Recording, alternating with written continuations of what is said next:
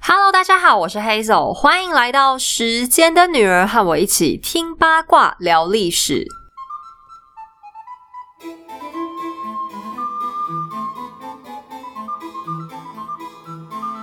今天开头要先来跟大家聊一件有趣的事情。前阵子我们不是办了个抽奖吗？就是我自己准备了三本书来送大家抽，其中有一本就是我们频道的名字来源《时间的女儿》。结果很多粉丝参加活动的时候都偷偷在下面留言许愿说，如果抽到，希望神队友可以把那本分配给他。那其实我对这本书有很特殊的感情啦，除了因为它是我们频道名字的灵感，对我就是在跟那位大作家约瑟芬铁一致敬。另外，也是因为那本书讲的内容跟我第一个系列《都铎王朝》很高度的相关。它是在讲一个历史上的重大悬案，也是玫瑰战争当中的重大事件之一，就是英国国王理查三世还有塔中王子的故事。为什么是悬案呢？因为理查三世登基当国王的过程很离奇。他是来自约克家族的国王，然后他的哥哥原本是国王。可是这个哥哥明明就有儿子，还不止一个儿子。结果哥哥死了之后，却莫名其妙由理查这个弟弟上台。因为理查等哥哥死之后，突然宣布说他哥哥跟王后的婚姻无效，哥哥以前就偷偷跟别的女人结过婚，所以后面生下来的这些孩子，通通都是私生子，不能当国王。那这到底这个说法是真的还是假的？本身就很离奇。更离奇的是，为了预防这些被他宣称是私生子的小男孩们被反对他的人推出来当国王，他就把两个孩子关了起来。关在哪呢？关在伦敦塔。最离奇的是，这两个孩子突然凭空消失在整个历史里面，甚至连尸骨都找不到。那大家就吓坏了，哎，活活两个小孩，真的是小孩哦，大的那一个也才十岁左右。就这样真的消失了耶？那是谁害的？当然是理查，一定是被那个变态害怕正统的王子，所以把他们杀死了。他一定是拿枕头把他们活活闷死了啦。那这么可怕的情节是谁说的？很多人都这样说，但这些所谓的很多人。稍微简化一下，其实就是后面都铎王朝的人说的。其中最有名的两个人，就是亨利八世的重臣，还有伊丽莎白最爱的戏剧家莎士比亚。莎士比亚还拿这个主题写了一部戏剧，就叫做《理查三世》，然后大受欢迎。这个国王在戏里面成为一个超级变态，跟火姑婆一样，而且还身体畸形，长相可怕。英国小学生不乖乖写功课的时候，妈妈都说：“哎，你再这样，等一下理查三世就过来抓你了。”但是这个故事由于实在太离奇了，里面有非常非常非常多的疑点。我刚才讲的只是最简短的版本，后代的英国人越看越想越不对劲。那理查三世本人后来就惨死了，因为打仗的时候突然遭到背叛，就惨到连尸体都不见了。好不容易呢。前几年在英国的一个停车场被人家挖出来，比对了很多人的 DNA 之后，才证明真的是他。可是从这副尸骨上找到的证据，又让大家觉得更加疑点重重。那这个案子在历史上就被叫做塔中王子疑案。这件事情呢，我一直都还在搜集资料，因为我也觉得非常有趣。当然，我的想法和那本小说《时间的女儿》的论点是有一点点不一样的。所以我还在小心翼翼的整理当中，总有一天我会有黑走版的《时间的女儿》呈现给大家。不过呢，在那一天来临之前，我要先跟大家分享，最近在台中歌剧院有一档表演，我觉得大家可以先去看看。它是由台湾莎士比亚的妹妹们的剧团所演出的混音理查三世，由剧场鬼才导演王家明所指导。这个表演的内容就是以莎士比亚的那一个理查三世为出发点，用现代的手法去诠释一个权力斗争，还有政治场上阴谋算计的故事，然后带大家去思考政治这门艺术背后的讽刺，还有可能带来的破坏力。那大家不用担心，这个剧团它不是要演一个英文剧，而是会由台湾的演员来演出的，所以不用担心说，哎，去那边讲个英文又没字幕，看得好辛苦啊。而且它的主角理查三世还是由金马影帝莫子仪演的哦，卡斯是很厉害的。我相信一定会非常非常的有趣啦，因为它就是一部借古讽今的表演，让大家看看政治游戏过了数百年之后，在不同的文化和时代，可能会碰撞出怎样似曾相似的火花。那台中歌剧院请我帮他们分享这个表演，所以也提供大家购票的时候，只要输入专属代码，就可以有八五折的优惠。那大家要买票真的要快，因为这部剧还蛮热门的，那些好位子我看了一下，已经都被抢光了。然后它又是一个期间限定的剧，错过的话还不知道哪时候会再有。欢迎大家安排时间去欣赏这一部很有思考趣味的表演哦。相关链接会贴在本集节目的文字说明页，还有社区网站上，推荐给大家啦。那接下来就要回到我们的故事里喽。在西元一千五百年的春天来临之前，荷兰的一座宫廷里正举办着一个热闹的 party。出席的贵妇们脸上都带着一种难以置信的表情，因为这个宫廷的主人勃艮第公爵，同时也是哈布斯堡家族的继承人美男子菲利普，他的妻子阿斯图里亚斯女亲王胡安娜已经挺着个大肚子，甚至都已经开始出现产前阵痛的迹象，却执意身穿华服出席了这个需要蹦蹦跳跳的活动。果不其然。Party 进行到一半，女亲王就在痛楚中支撑不住，被紧急送到了产房。凌晨三点，一名男婴降生了，他是这对夫妇的第一个儿子。整座城市都随着这个喜讯从睡梦中醒来，并且连续三个小时高声呼喊着“勃艮第，奥地利，勃艮第，奥地利”，庆祝他们的领主喜获继承人。然而，人民并不知道，这个孩子还将拥有前人从未想象过的广大领土，成为基督教世界最强悍的君主。这个婴儿被他母亲的西班牙娘家人称为卡洛斯。不过，今天西班牙的卡洛斯可不只是属于西班牙，所以我们还是用他未来最常用的名字查理来叫他吧。不过，在小查理的人生开始之前，希望大家一定要先去看看我们的 Facebook 或是 Instagram 的粉砖，因为这个故事里人实在太多了，很多粉丝都在反映说实在记不得他们谁是谁，所以我画了一张哈布斯堡的关系树，应该多少可以帮大家减轻一些困扰。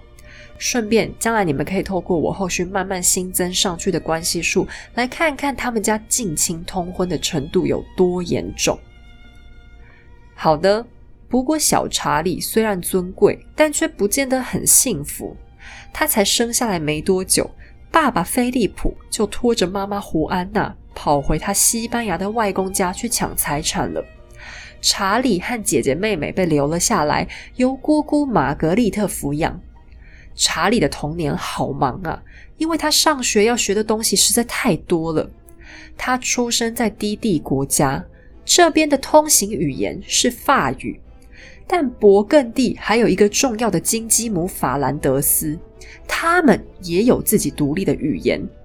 查理是奥地利哈布斯堡家族未来的继承人，而在那边讲的是德语，而他也有很大机会会成为神圣罗马帝国的皇帝，而帝国还会需要讲意大利语。这样都还没完，他还会继承西班牙。伊比利半岛上，它的领土那么大，不会说西班牙语好像也讲不过去。你可想而知，查理的护照上到底国籍应该写哪里，也成为了一个谜。而在各种语言课之外，小查理还是很忙。他的老师是未来的教宗阿德里安。每天上学，查理都要被按在椅子上，被迫学习一大堆的宗教知识。那查理对这件事其实不太有兴趣，但他没得选啊，因为他爷爷马克西米连一世皇帝是一个很虔诚的教徒，他的姑姑玛格丽特女大公也一样。就算他逃家，跑去跟外公他们住在一起，情况大概还会更惨。因为他的外公外婆是大名鼎鼎的天主教双王，所以宗教学习是他怎样都逃不了的一门课。那查理到底喜欢什么呢？他和当时一般的小男孩一样，对中世纪的骑士精神产生了强烈的兴趣，但他玩起来可疯了。毕竟好歹也是含着金汤匙出生，别的小男孩最多玩玩木马木剑。但查理，他从生下来就被封为骑士，自动加入了一个威名赫赫的骑士团——金羊毛骑士团。没过几年之后，他甚至还当选了团长呢。玩到拥有自己的骑士团，想必全天下的小男孩都会羡慕他的吧？那为什么是金羊毛骑士团呢？这就要讲到中世纪的欧洲流行了。勃艮第公国的祖上。查理的曾曾外祖父，好啦，具体是谁不太重要，反正就是某位勃艮第老公爵。他曾经被英国国王授予加德骑士的身份。加德骑士这个头衔，呃，直到现在其实在英国都还存在哦。那当然，现在就不用穿个盔甲、拿个长枪骑马这样跑来跑去的。但是加德骑士勋章在英国是最高等级的荣誉制度。全英国除了国王和太子以外，只有他们钦点的二十四个人可以得到，偶尔也会送给外国的君主当礼物。那位勃艮第老公爵就是在这种情况下得到的。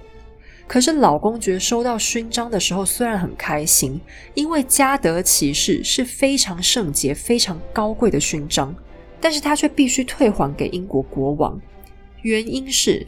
勃艮第在名义上来讲算是法国领土的一部分，那英法常年不和，老公爵怕这样法国国王脸上会很难看，只好非常伤心的把这个梦中的玩具退回去了。老公爵担心这样法国国王脸上会很难看，只好非常伤心的把这个梦中的玩具退回去了。可是老公爵不死心，他的骑士梦还在。所以干脆一不做二不休，在勃艮第自己也搞一个骑士团，也就是刚才讲到的金羊毛骑士团。那么骑士团到底是要干嘛呢？哎，千万不要以为骑士最重要的工作就是保护公主，那都是吟游诗人没当过骑士自己在幻想的。骑士团就是一种军事组织，所以骑士们就是比较有钱、装备比较好的军官。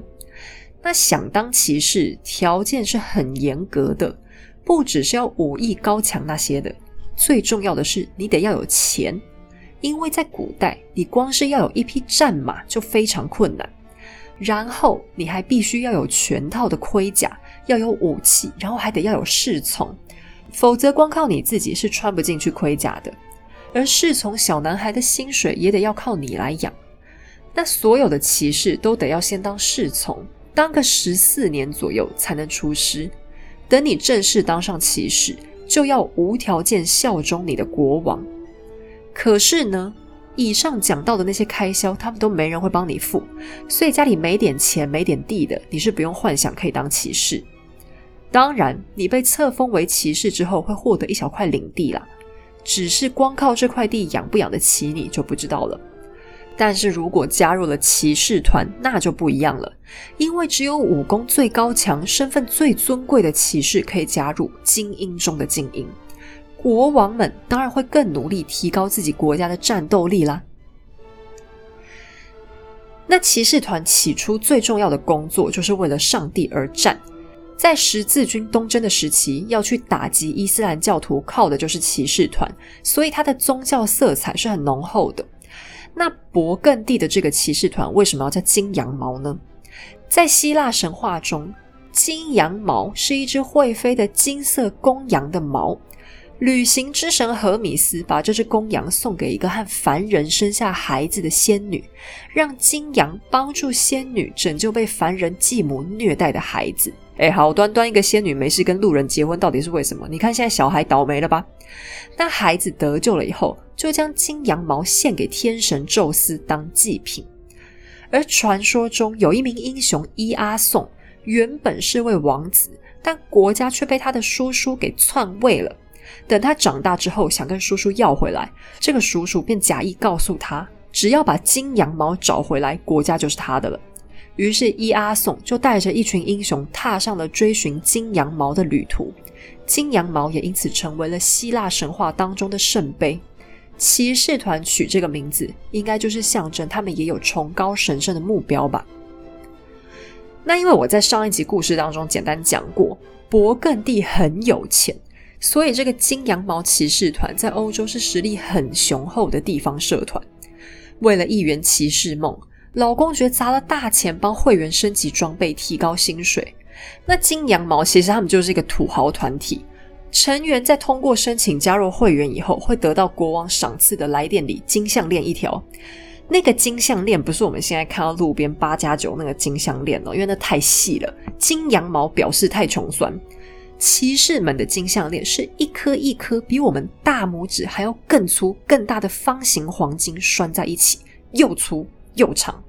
每当要去跟人家订钩机或是打群架的时候，这条项链都要戴在盔甲的外面。这样大家才看得到嘛，所以你看这项链得多大一条才合得起来？那有时候打架打一打，难免东西会掉会坏什么的。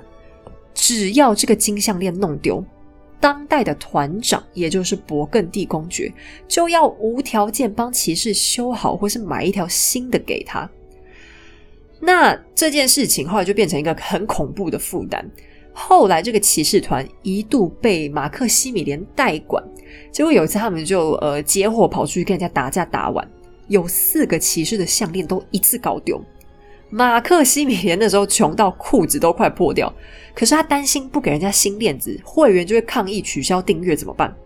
所以他只好勒紧裤腰带，硬是想办法生出了四条项链出来。那我是觉得，如果我是金羊毛骑士的话。要是我有点缺钱，应该就会故意假装新项链不见了吧？这制度有够烂，有够不公平的。谁知道骑士会不会坚守自盗嘞？反正老板都会来买单的。为什么弄丢不是自己买就好？好了，我想他们应该都很有骑士精神，不会像我一样这么低级无耻。不过，大概这个金项链预算真的太高，现在的金羊毛骑士被册封之后，只会拿到一条缎带啦。果然，后面的国王也不想花这个大钱吧？但是为什么马克西米连这么精打细算的人，居然愿意在骑士团身上下这样的重本？因为骑士团的力量并不只是骑士本身，每一个骑士背后都代表着一支军队，就是他们领地上的人民。每当遭遇战争，骑士们除了自己要上阵，还要负责征召士兵。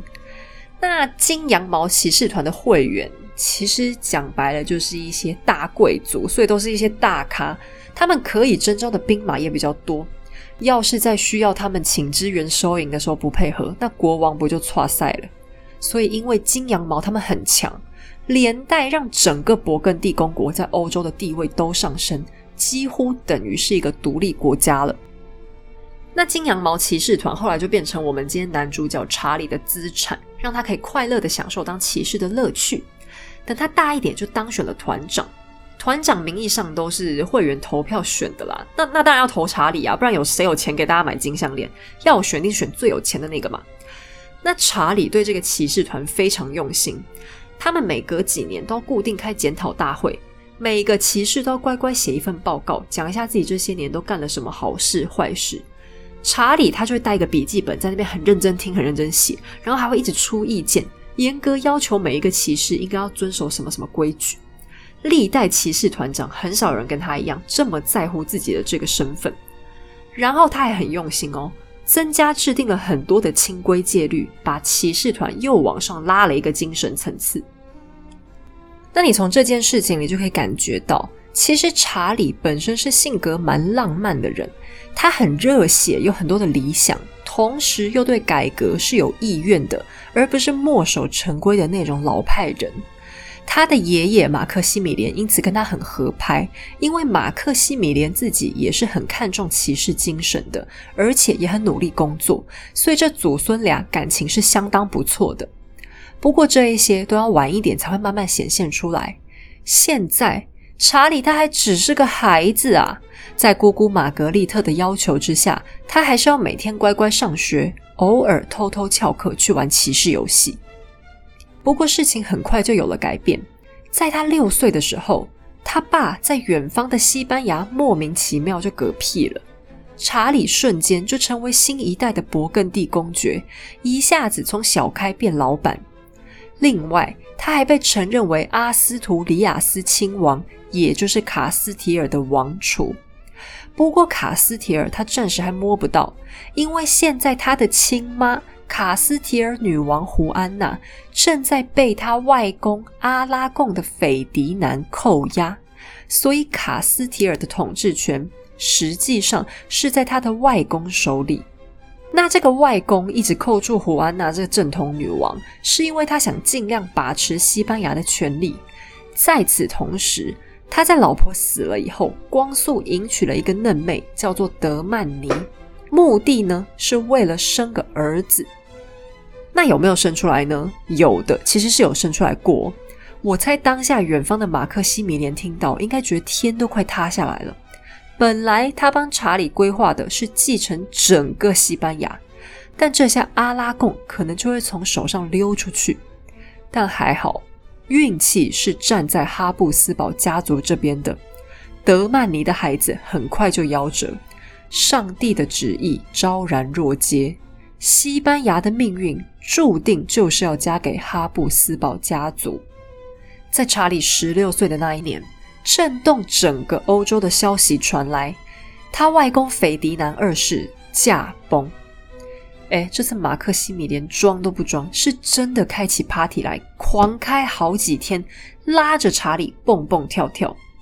临死之前，斐迪南这位天主教国王心怀愤懑，不情不愿的拖到最后一秒，终于正式承认，他统治了一辈子的土地。要交给远方的外孙继承。那斐迪南很不爽的其中一个原因，也是因为查理是哈布斯堡家族养大的，而查理的弟弟小斐迪南是他自己养大的，脑袋里已经被他灌输很多统治西班牙的想法和理念，所以他一直巴不得查理最好出个意外，快点死了，这样他比较疼爱的小外孙就可以好好接班。偏偏。查理身体好得很，这点其实蛮有趣的。很多人都说哈布斯堡家族后面衰亡，就是因为近亲通婚影响健康，所以才子嗣凋零。但我觉得这有时候真的也算是一个王朝的运势吧。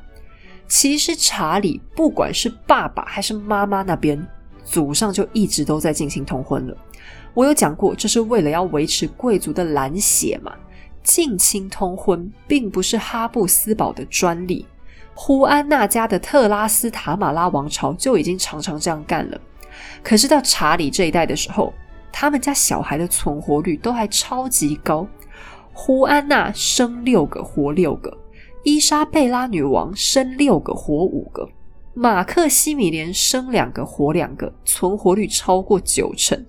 可见，不管是伊莎贝拉还是马克西米连，他们的基因本身应该都是蛮好的。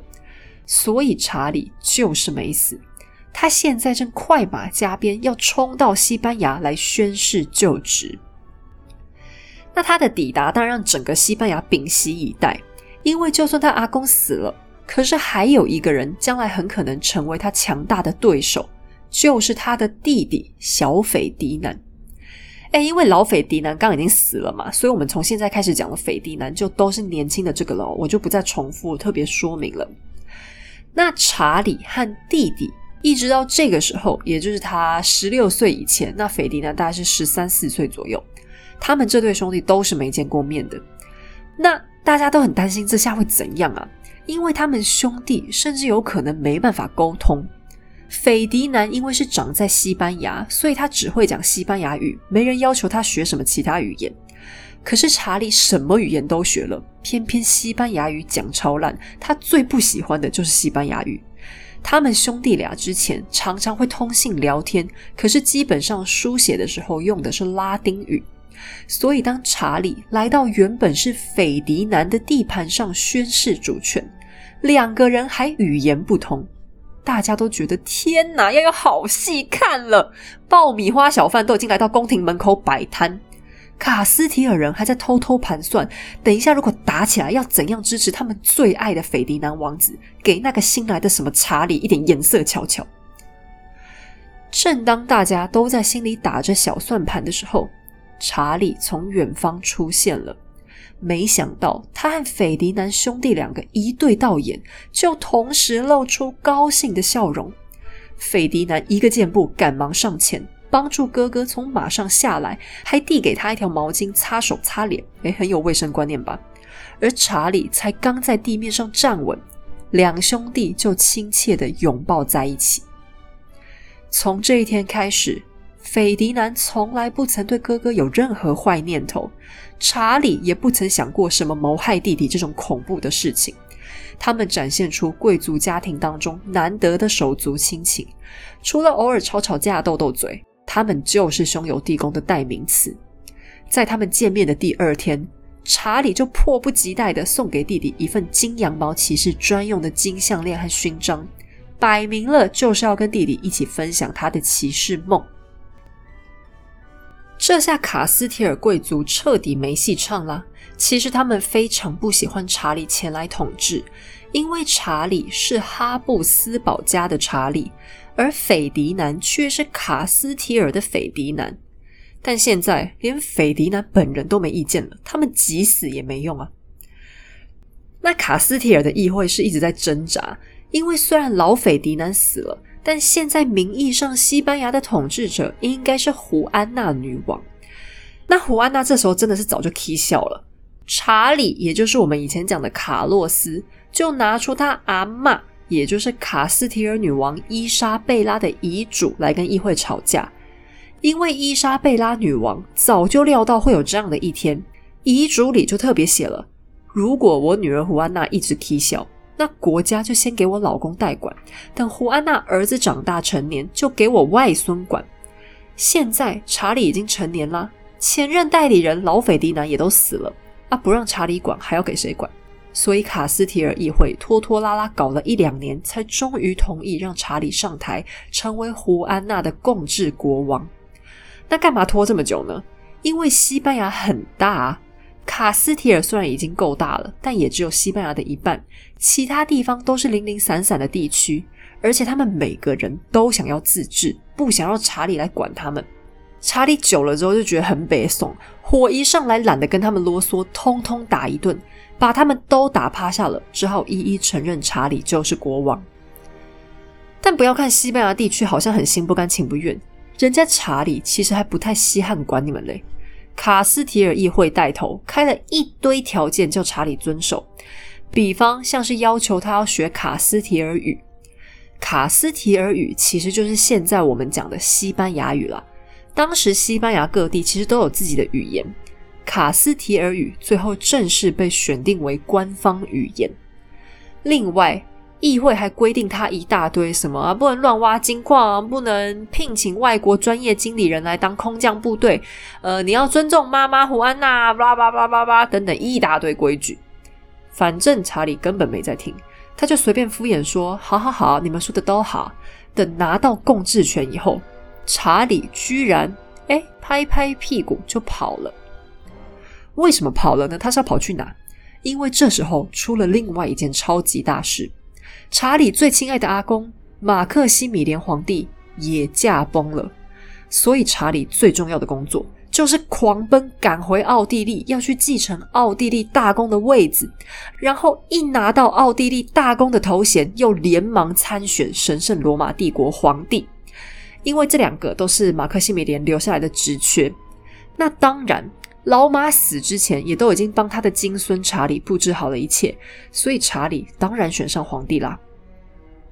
那查理这时候做出了一件很有政治高度的事，就是他离开西班牙的时候，把弟弟小斐迪南一起打包走了。为什么呢？因为查理现在家产一下子太多，土地面积太大，为了回去奥地利，他得从南欧穿过西欧，一路跑到中欧。如果西班牙发生什么事，他是肯定来不及反应的。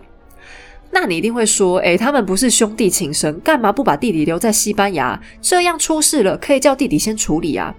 诶，他留谁，还就真的最不可能留斐迪南，因为以前欧洲造反都是需要血统证明的，不然你造反成功也没有屁用，没血统就不能当国王。西班牙当时对查理而言，最可能发生的意外，就是他们拿着斐迪南当招牌，然后来反对他。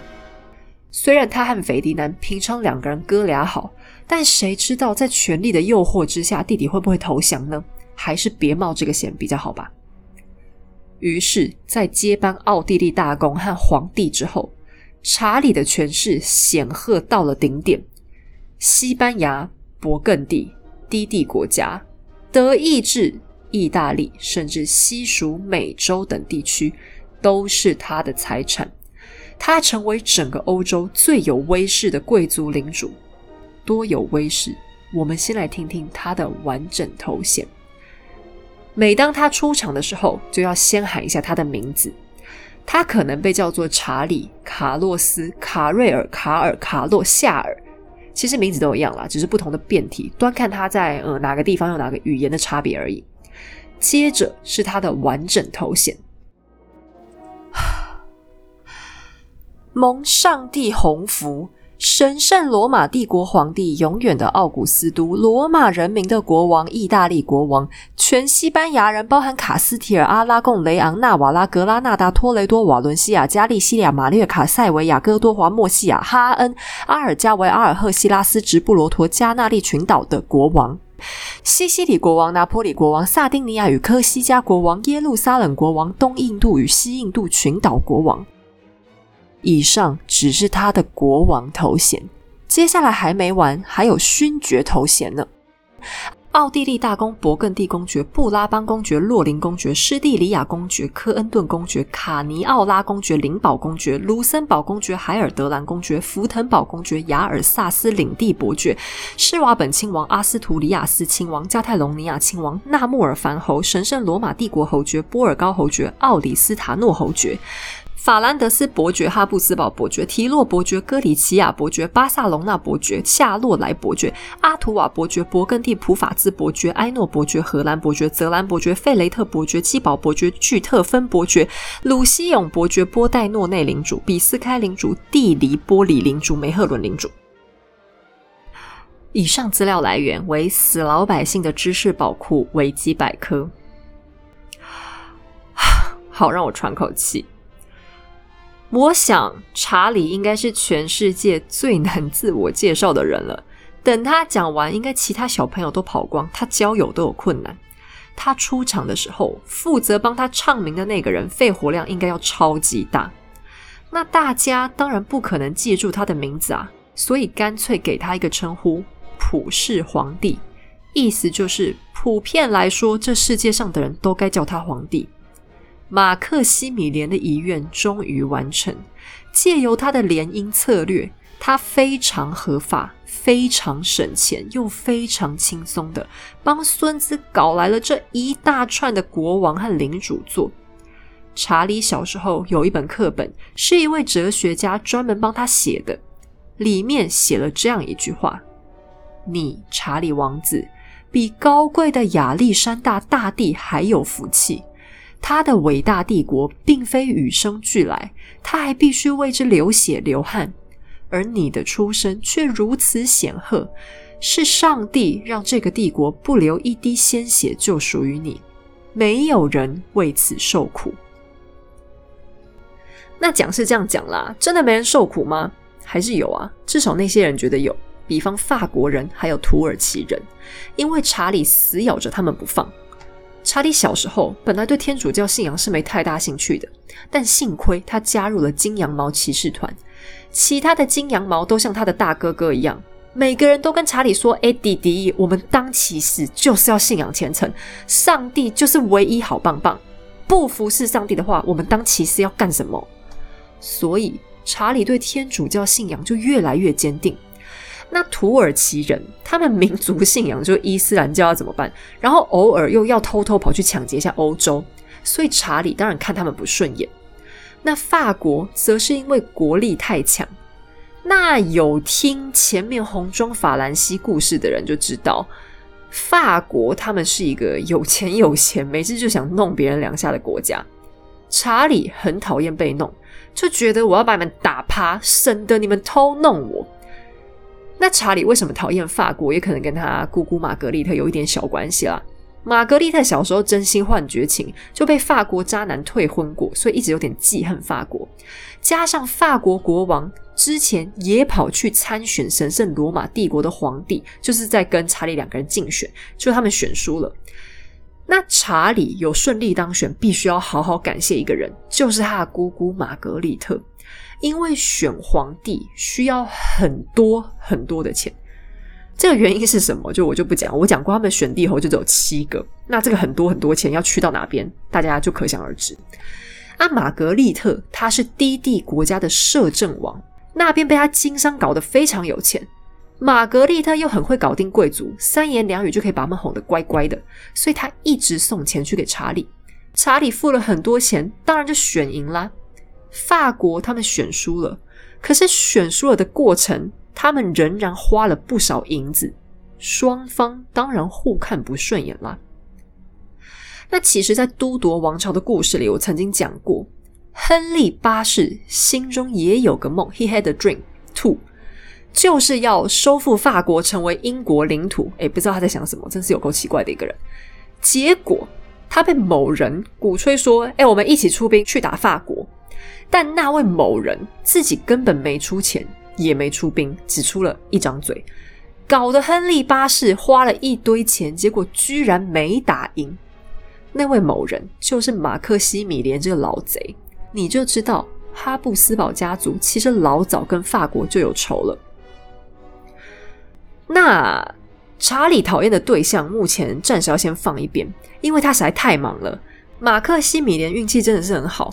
除了他靠结婚攻略帮孙子搞来一大堆国家，孙子查理本身也很争气，努力工作，没有因为富二代身份就变成一个废物，而是非常辛苦的东奔西跑。查理的人生其实就是一直一直一直的在打仗，不见得是他本人去打了，但他每天工作最重要的大概就是处理军务，或者是去筹钱来支付战争费用。那他实在太累太忙了，就真的忙不过来。于是就跟弟弟小斐迪南私下达成一个协议，哎，不然这样子好了，我把奥地利先送给你，等我死了以后，不管有没有儿子或是继承状况怎么样，你跟你的小孩都可以当奥地利大公，然后皇帝也交给你们家参选。但是现在，斐迪南，你先不要告诉别人哦，先假装你只是在帮我代管就好。那为什么他们要这样偷偷摸摸？绝对不是因为查理想要骗他，想要拐弟弟免费帮他打工。因为如果被发现，帝国现在直接选斐迪南当皇帝就好了。但是查理为了整个哈布斯堡家族的发展，还有很多需要利用帝国资源的事情没做，所以兄弟俩就这样讲好了。那查理有这个想法，其实真的是一个很大方的哥哥，因为斐迪南身为家里的次子。本来是几乎完全得不到任何国家级的继承权，对，就是这么惨。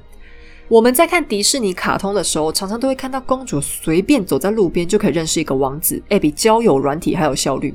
王子真的有这么闲吗？嘿，对，还真的就这么闲。因为欧洲没有跟中国古代一样，分家的时候，长子之外的小孩也可以分到合理数量的家产。在欧洲，真的只有长子可以一个人拿光所有好处，其他王子如果家里国土比较大，还可以勉强分到一些领地，不然一般来说就只能跑去路边流浪找头路。其中最好的出路就是可以去娶一个独生女公主，所以不是公主每次都巧遇，而是王子真的会常常埋伏在路边等公主，跟捡尸的意思也差不多，只是他们都会假装，哎，美女哦，怎么会这么巧？其实都是想骗人家梅梅的嫁妆啦，所以查理这样把领土分给弟弟，真的是很大方。不然斐迪南什么都没有。那斐迪南也真的是一个很好的弟弟啦，哥哥怎么说他就乖乖怎么做，所以两个人就真的安安静静都没有声张这件事。但此时查理还有很多其他的麻烦，他的领地实在太太太太太大了，就开始到处都出现造反的声音。首先，西班牙那边坐不住了。卡斯提尔趁他不在家，就打着胡安娜的旗号开始闹事，说查理什么不尊重妈妈啦，诶，放屁！他们议会自己也超不尊重胡安娜的。然后到现在西班牙语都不会讲两句啦，都不把我们放在心上啦。你看都没有来我们西班牙这边住。然后最重要的是，查理在外头打仗，一直叫卡斯提尔帮忙出钱。因为卡斯提尔太有钱了，他们在美洲那边赚太多，所以查理就说加税、加税、加税，你们有钱就多交。所以现在卡斯提尔就气扑扑，决定要造反。那他们是打着胡安娜的旗号造反，幸好胡安娜脑袋不清楚，没办法亲自调兵，所以西班牙叛军一下子就被镇压了。那查理看一下，觉得哎，糟糕，苗头好像不太对，还是好好跟他们沟通一下好了，就跟西班牙各地区坐下来开会。答应说哦，好啦好啦，以后我会多住在这边，也会努力学西班牙语呀，爱你们哦，啾咪。那西班牙这边暂时算是搞定了，可是造反的不止西班牙，低地国家那边，荷兰的农民也起义了。啊，查理超震惊啊！他最爱的地方就是低地国家了，因为他在那边出生长大，所以对他来说那就是他的家乡。然后低地国家非常有钱，他在打仗的时候也常常回家跟呃荷比卢三小国那边说：“哎，拿点钱来，我真的手头有点紧。”就他现在就有一种强烈遭到背叛的感觉，就生起气来，把低地国家每个通通都打一顿，还宣布说：“你们少给我啰嗦，从现在开始你们就是同一个国家，没有再跟我分什么公国、什么领地。”反正你们就是同一个政治体，然后老子和老子全家就是你们的主子。然后接着，德国贵族就是帝国的那些诸侯也不爽了，因为查理再次跟法国杠上，两个打得一发不可收拾。那德国诸侯觉得说：“哎，这根本你们哈布斯堡跟法兰西私怨那干我们屁事？为什么打仗叫我们出钱出力？”查理就更别送。因为法国这时候为了跟他做个了断，居然跟另一个大咖结盟了，那就是土耳其人。但土耳其人不只是哈布斯堡跟西班牙的仇人啊，他们应该是整个天主教世界的仇人才对。哎，死法国仔去跟伊斯兰结盟，你们觉得 OK 吗？你们滚过来帮忙好不好？于是他不管诸侯在旁边啰嗦，死都要挥兵跟法兰西打成一团。那其实诸侯真正反对查理的原因，跟打谁都没有关系，而是查理这时候势力实在太庞大了。中国历史上有一句名言：“分久必合，合久必分。”老百姓基本上都是希望和的，因为国家分裂就会有很多的战争，百姓的日子就会很痛苦。但欧洲他们反过来讲求的是一种平衡，因为他们的封建制度跟中国历史不一样。每个国家之间自主性都很高，所以如果有一方势力太大，他一口一口慢慢吃，其他国家很容易排队倒霉。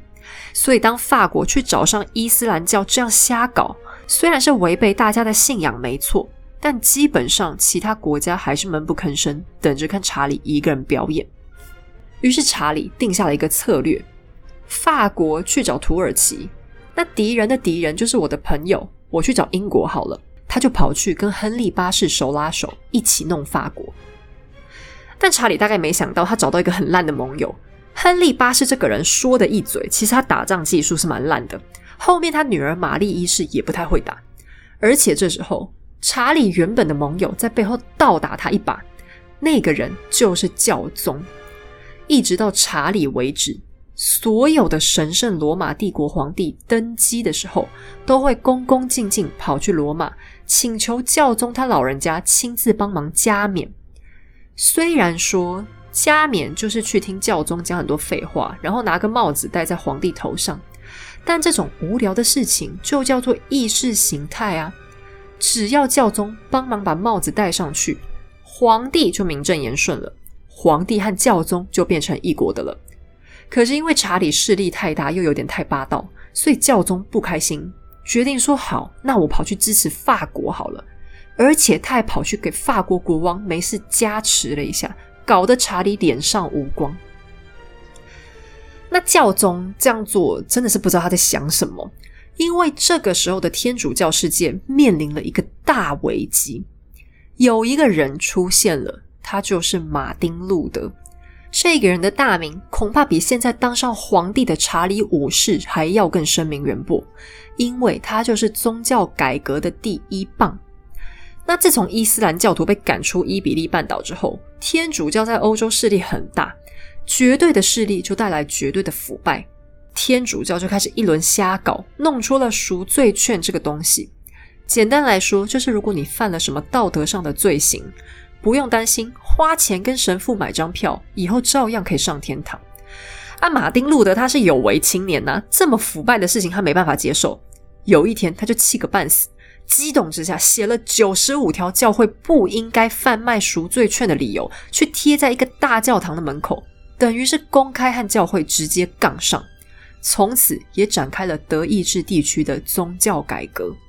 那其实刚开始查理知道这件事情的时候，他没有生气哦。因为身为一个年轻人，他自己也觉得哦，对啦，教会需要改革一下，不然每次都这样搞得好像名声很难听嘛。所以他还特别打电话跟马丁路德说：“哎，不然我们见面聊一下好了，搞不好我很支持你啊。”啊，马丁傻傻的就很兴奋跑来，当着帝国议会的面前兴高采烈发表一轮演讲。可是他才讲完，查理就站起来用力拍桌子说：“放屁放屁！你这个妖言惑众的神经病！为什么呢？”因为马丁路德想要表达的一个重要精神是，除了上帝，他不接受任何世间的权威，只有自己的良心说了算。也就是说，谁管教会说什么，我只管圣经里面讲什么。教宗等于是个路人。可是对欧洲国王来说，他们推崇君权神授啊。如果每个人都自己讲了算，那谁要听国王的话？这是一个基本意识形态的问题嘛？不过，马丁路德终究掀起了一波改革的狂潮，虔诚的查理就开始出手要镇压这股风气。照理来说，教宗你不是应该要跟查理鞠躬说谢谢，然后当他坚定的盟友吗？可是当代的教宗真不知道脑袋想什么，没事找事，偏偏还要跟查理对着干。那这个教宗又是谁呢？其实他也在以前的故事里跑过龙套。希望大家不要想打我，因为他也是一个戏份超少的人。他叫做克莱芒七世，而他有个侄女很有名，叫做玛丽德麦迪奇，也就是路易十三他妈。这个教宗就是意大利麦迪奇家族的人。那现在因为法国闹事，所以查理只好带着他西班牙大军来打。那这边很有趣哦，斐迪南在西班牙长大，结果跑去当奥地利大公。而在低地国家长大、被奥地利人养大的查理，却反过来坚持自己统治西班牙。为什么呢？因为西班牙太有钱了，而且当时的西班牙军队很厉害。查理利用他们的强项，设计出一种队形，叫做西班牙大方阵。简单来说，就是把长矛手跟火枪手组织起来，变成一个个大的长方形，他们就可以互相掩护。然后在战场上，他们也可以应付四面八方而来的攻击。那这种队形在当时是很凶悍的，所以查理去到哪，基本上都所向披靡，成为他帮哈布斯堡家族奠定根基的重要武器。那这时候，法国军队跟查理在意大利那边就打起来了，帝国军队大获全胜。但这一支队伍里面有西班牙人，也有德国人。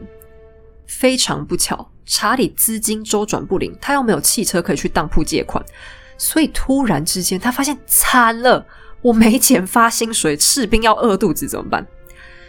那如果对战争史稍微有点了解的人就知道，打仗打到一半，结果你跟士兵说没钱，那你就等死。他们就地解散都已经是客气的，凶起来会把原本的将军甚至国王都一起弄死，那怎么办？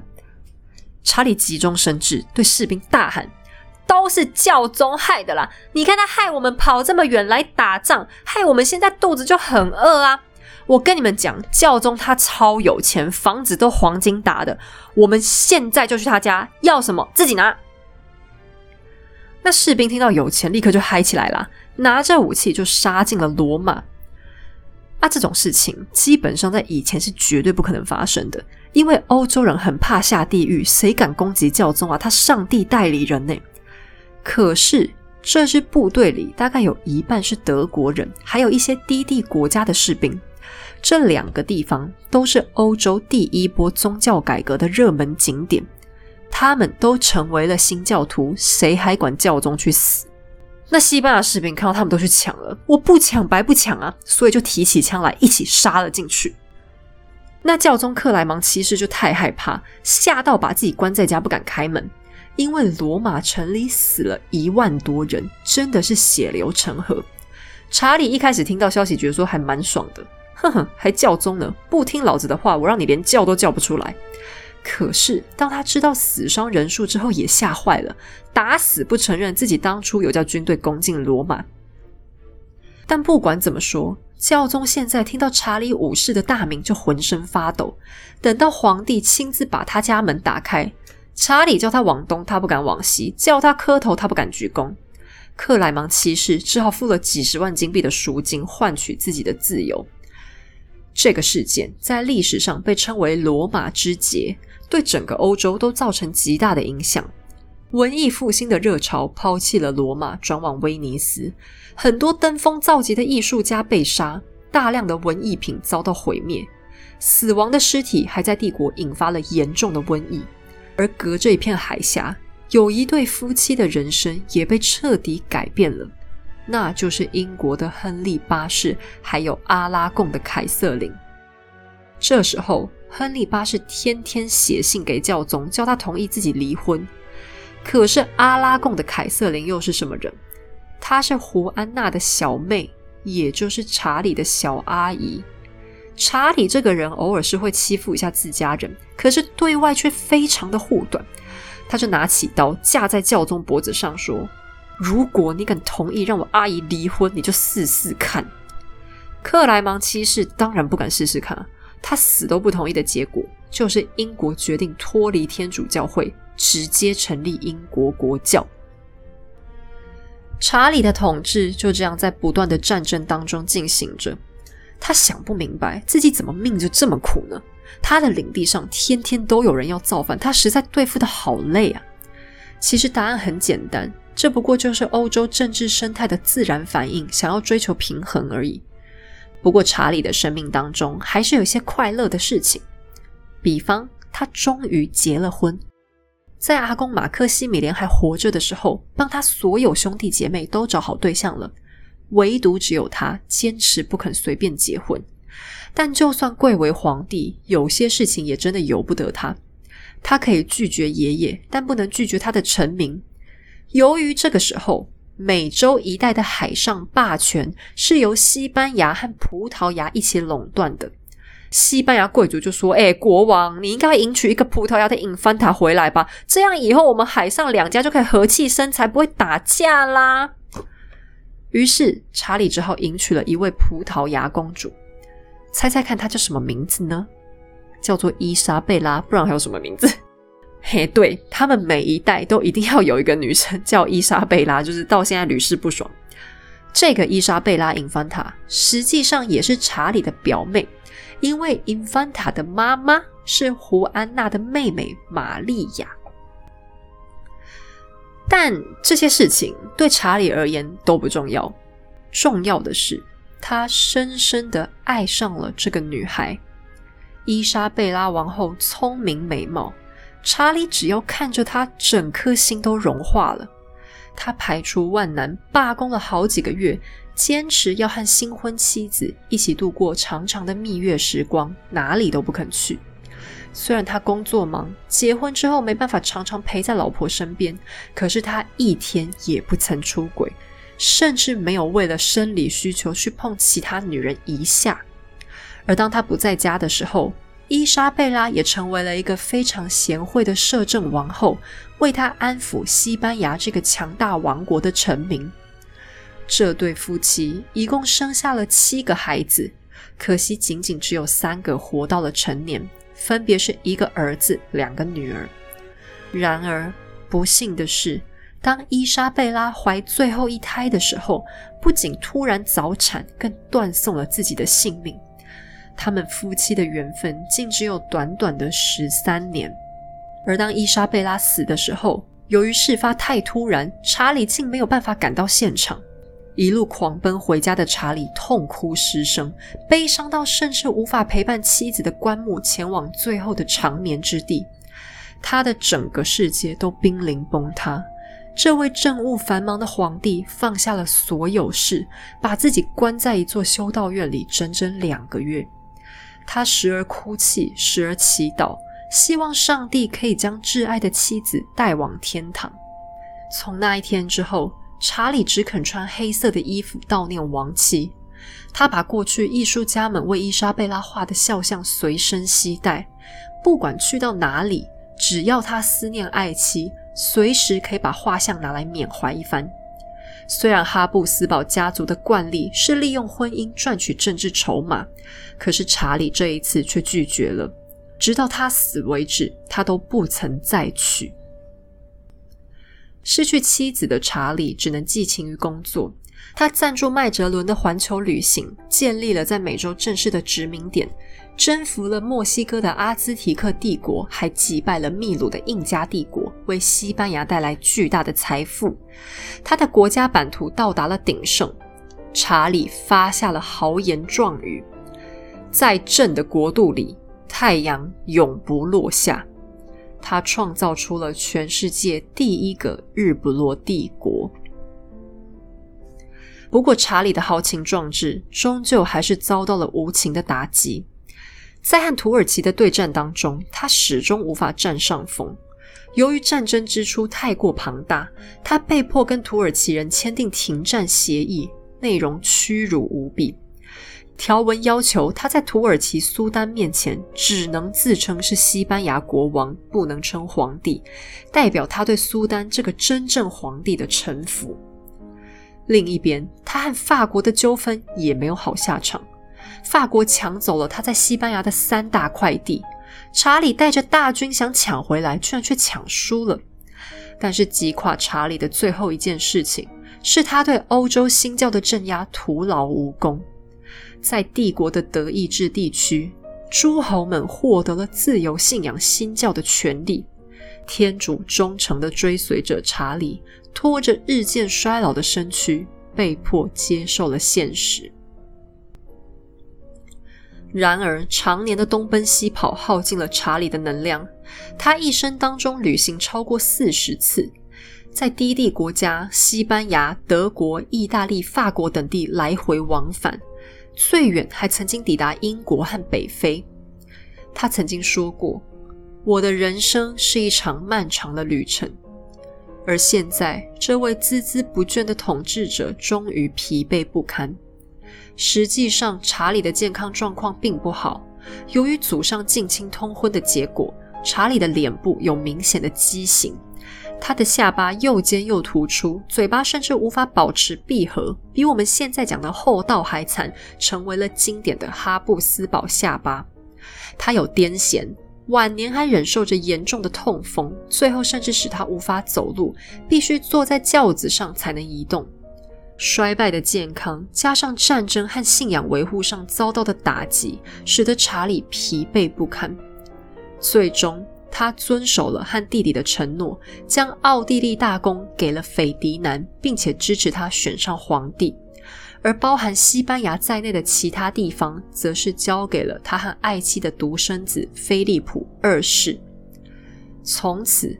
哈布斯堡家族被分为奥地利哈布斯堡和西班牙哈布斯堡两脉，而这位普世皇帝则退隐入修道院，过着简单朴素的生活，静静的和上帝一同度过。在他五十八岁的某一天，他因为疟疾病逝，死前手中紧紧抓着爱妻伊莎贝拉死时拿着的十字架。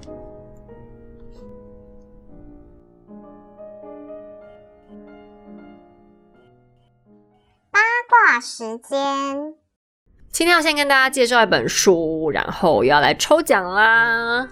这本书叫做《天才的条件》，是木马文化出版的书。但他要讲的天才不是你想的那种天才，比方像爱因斯坦他们那种科学天才，而是更加人文领域的天才。所以这本书的副标题叫做《十七位创作大师的天赋、激情与魔性》。那这些创作大师，大部分你应该都听过，包含像莎士比亚、珍·奥斯汀，就是写《傲慢与偏见》的那位，然后大画家毕卡索，还有蒂芬尼，就是现在那个珠宝商蒂芬尼、蒂芙尼，就同一个人啦。我也是看这本书才知道，原来他们家以前是做彩绘玻璃的超级大师。然后还有大文豪马克吐温，甚至迪士尼也有，就是米老鼠的爸爸那个迪士尼。那这本书是在介绍这些天才的一些人生经历。我觉得最特别的是，它并不是一本要去歌功颂德的书，就是每次讲到伟人啊，就是一些什么名人，好像都要很正面啦，就很励志。可是这本书完全没有，它的作者是一位英国的大众历史学家，所以他写的东西是很实在、很平易近人的。然后他也没有要假装说伟人就一定很了不起，比方像毕卡索。其实毕卡索除了画画很厉害，最有名的应该是他的渣男事迹，而且是非常渣，是超级渣，渣到一个你几乎无法想象的程度。他根本就是一个变态的等级。亨利八世跟他比起来都太逊了，简直是个绅士。差别只是亨利八世可以动手杀老婆，毕卡索没办法，因为他怕被抓去关。但他其他的行为只有更恐怖而已。那我是觉得这个书挺有趣的啦。所谓天才和伟人，其实也有他们的创伤和人格缺点，而不是被课本讲的一样那么平凡、那么伟大。那作者也没有要大家学习这些天才是怎么变天才的，他们要走这种毒鸡汤路线，而是单纯的想写出他们每个人独特的思想或是人生经历。那这本书呢，我星期三就是呃九月二十九号，嗯，对我确定没错，会在脸书跟 Instagram 上面办抽奖。游戏规则，请大家自己看看。一样，本周五下午会抽出来，请大家要来玩哦。也把这本书推荐给各位啦。好，言归正传，今天要讨论的八卦是查理五世，也就是我们之前讲的卡洛斯，怎么感觉人格很跳痛啊？他把亲妈关了几十年，但转过头来又一副好哥哥、好老公的样子，他到底是个怎么样的人呢？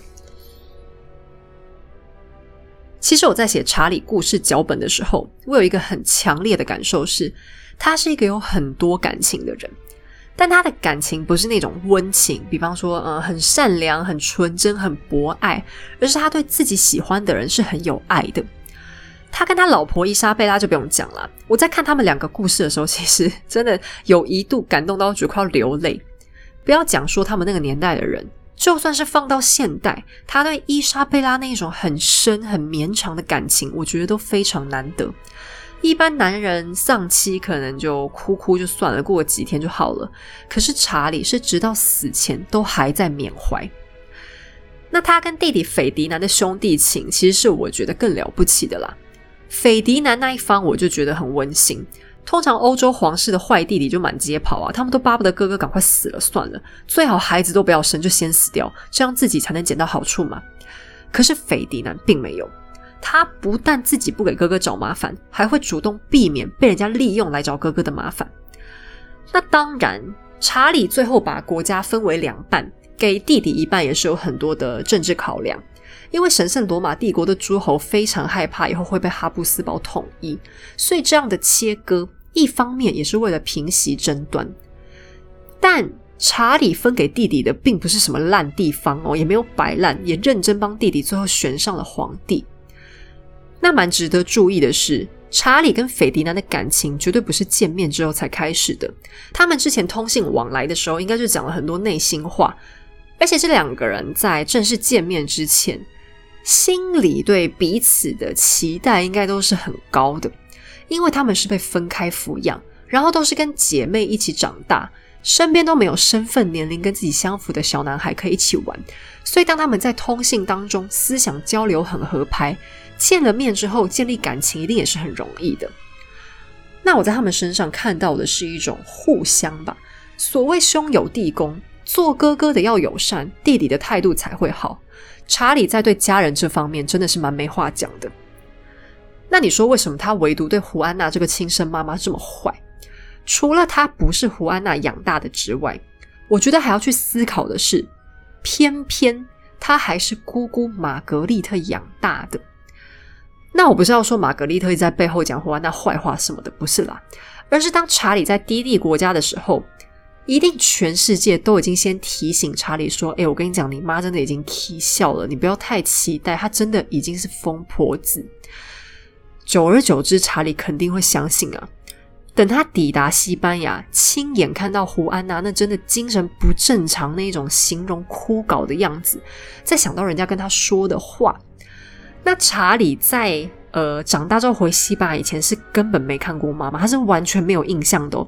所以他看到胡安娜的样子，再回头去想想那一位实际养育自己的女人，哎，玛格丽特是一个很漂亮、气质好、谈吐水准也好又很会治国的女性统治者哦。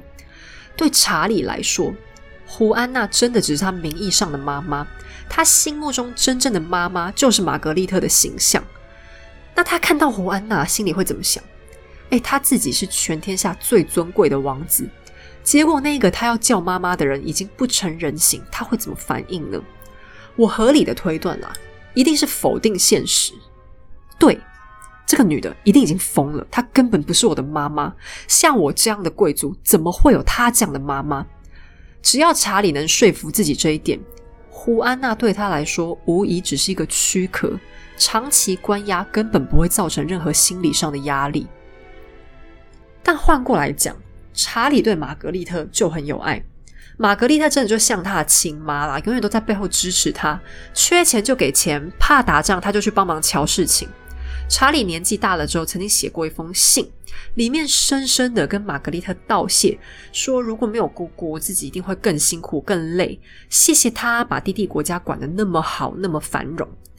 那他对姑姑就有无限的信任。荷兰的摄政王位一直被查理不断重新任命给玛格丽特，直到这个姑姑过世为止。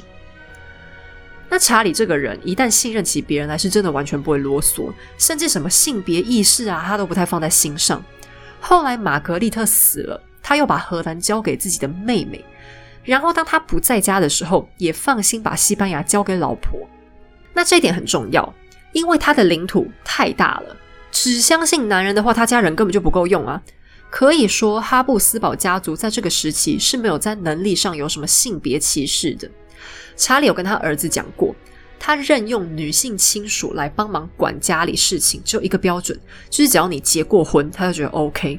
那一种未经人事，就是还比较天真的小女孩，他就不会用。可是除此之外，基本上他觉得，如果已经是一个成熟的女性，他都是愿意托付一些重要的事情给他们的。那在上一集的故事里，我说过卡洛斯，也就是查理，曾经强迫姐妹嫁人，但这个强迫也不是真的很变态，说把他们捆起来就送走，说打包送直接送去别家，这样就没事了。他也是有跟姐妹们沟通，说为什么需要他们这样做，就请他们配合。到了他退休以后，他两个年纪比较大的姐妹刚好也退休，然后就住在他隔壁的修道院，因为修道院都是男女分开的嘛，所以不可能住一起。这一对姐妹还常常手牵手去探望查理，所以他们手足之间的感情真的是很深厚的。有的时候，查理因为痛风发作，就脾气会很暴躁，因为痛风其实是很痛苦、很难受的一种病。那他不舒服，就会对姐姐妹妹讲话多塞些啊。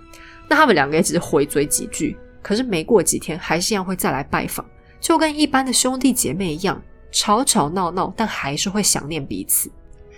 那查理的一生，我觉得真的是非常的不容易，任重而道远。他的权力虽然大，可是因为他是一个很有理想的人，我想这样的压力对他来讲也是相当沉重的。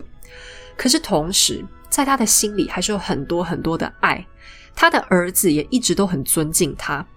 一个男人做到这样的程度。受到家人深厚的爱，有妻子的真心，还有儿子的敬爱，这样真的已经是很完美的成就了。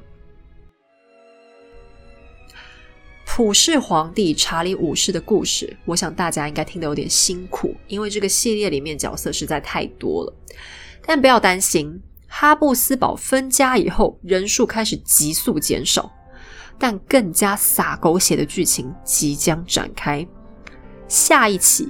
一个家庭悲剧即将登场，有一位以前就出来跑过龙套的角色，这次要改当主角啦，敬请期待哦。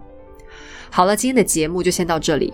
在此声明，本节目所有内容均来自书籍著作、国内外专项历史讨论网站或者纪录片，以逻辑梳理后呈现给大家，希望你喜欢。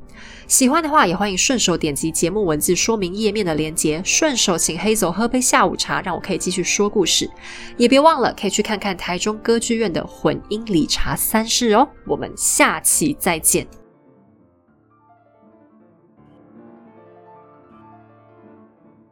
今天的彩蛋时间要来聊聊有关查理和他身边人的小故事。